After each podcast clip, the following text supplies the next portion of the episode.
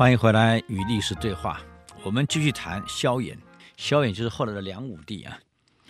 那么他跟舅舅讲完以后呢，又把哥哥找来。他跟哥哥萧玉这样说：“他说你现在是任了营州刺史，手里控制着荆襄两州。我嘛，任雍州刺史，我州内兵强马壮，我早就把部队准备好了。万一天下有变，大哥，没有兵权，你怎么自保啊？”所以，我州内除了发展经济以外，我非常重视我的部队、我的军力的培训。所以，我州内是兵强马壮，跟中央抗衡是毫无问题啊。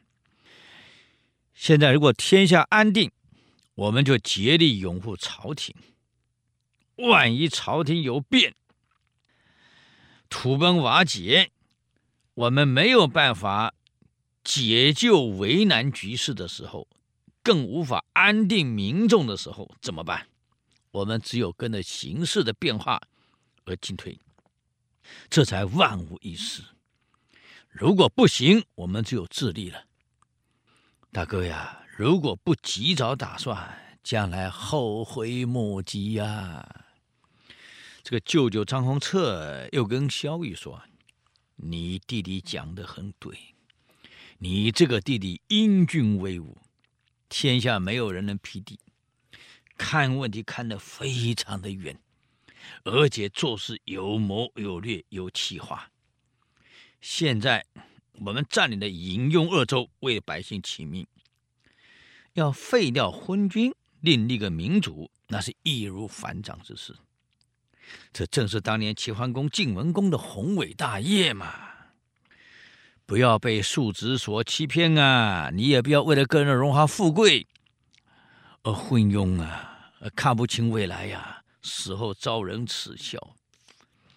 你弟弟萧衍已经决定的事儿，非常英明，非常有远见，也非常有计划。你应该果断决定配合你弟弟。可惜这萧玉不听，他目的是想当宰相。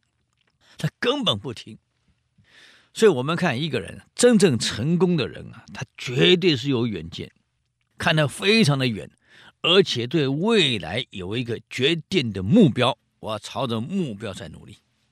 任何企业如果没有发展目标，没有发展战略，没有发展规划，这个企业是危险的。同样，一个家庭也是一样，我们这个家庭将来怎么发展，孩子怎么培育，将来孩子适合做什么？我们必须要有一个完整的规划，让这个家健全的发展下去，而不是迷迷糊糊的过一天算一天，当一天和尚敲一天钟。这个不但自己前途受限，我们孩子将来前途也会受影响。所以，你看，一个成就的家庭，他绝对是有目标、有发展的战略、有一个规划，让整个家庭发展，企业如此。国家也是如此，从这里就看得出萧衍这个人对未来的规划是很清楚的，对现在他所处的环境的分析很清楚的，各种变因变数他都已经掌握到了，也看到了，所以劝他哥哥，可惜这个哥哥昏庸，满脑子只想当宰相，就他哥哥后来是也被处死了，嗯。这个萧宝卷的品性是越来越离谱，啊，自认天下无敌，皇帝嘛，当当然天下无敌吧，天下第一人，啊，那么越来越严重。这个时候，六贵就是朝中六个，这个掌握朝中大事的六个臣子，当时萧衍就分析，这六个人一定会为了个人利益而内讧，啊，一旦内讧，将会全部被萧宝卷消灭殆尽。果然不错啊，萧衍的分析很正确啊。这六个人其实已经发现萧宝卷残暴不仁，这样下去的话，早晚连我们六个人也会被杀，一定的。而且这样下去，国家会出问题。所以江右呢就提出来，私下呢就跟刘轩说：“我们不如立萧宝卷的兄弟啊，萧宝玄来当皇帝，你看如何？可是刘轩呢，想立萧宝颖当皇帝，为什么？大家都有理想的人选嘛，而且都有往来嘛。一旦立成了，我不是一人之下，万万人之上了吗？都在为个人利益在打算。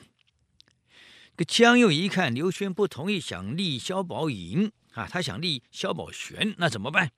两个意见不合，就去找了萧遥光啊。萧遥光就说了：“我年纪大了，你与其立别人，不如我自己当。”何况我也是萧家人，为什么给别人当？而且我当了皇帝以后，我保你江右，你是开国的功臣，我不会亏待你。所以这一来呀，湘江右就对人动摇了，啊，想放弃萧宝玄，立萧遥光为帝，啊，就拿不定主意了。既然你刘轩想要立萧宝颖。我嘛想立萧宝玄，找了萧遥光谈，反而被萧遥光说服了。那我不如立萧遥光年长，我还有利可图啊，所以干脆就问一下萧坦之，看他意见怎么样。因为这里拿不定主意嘛。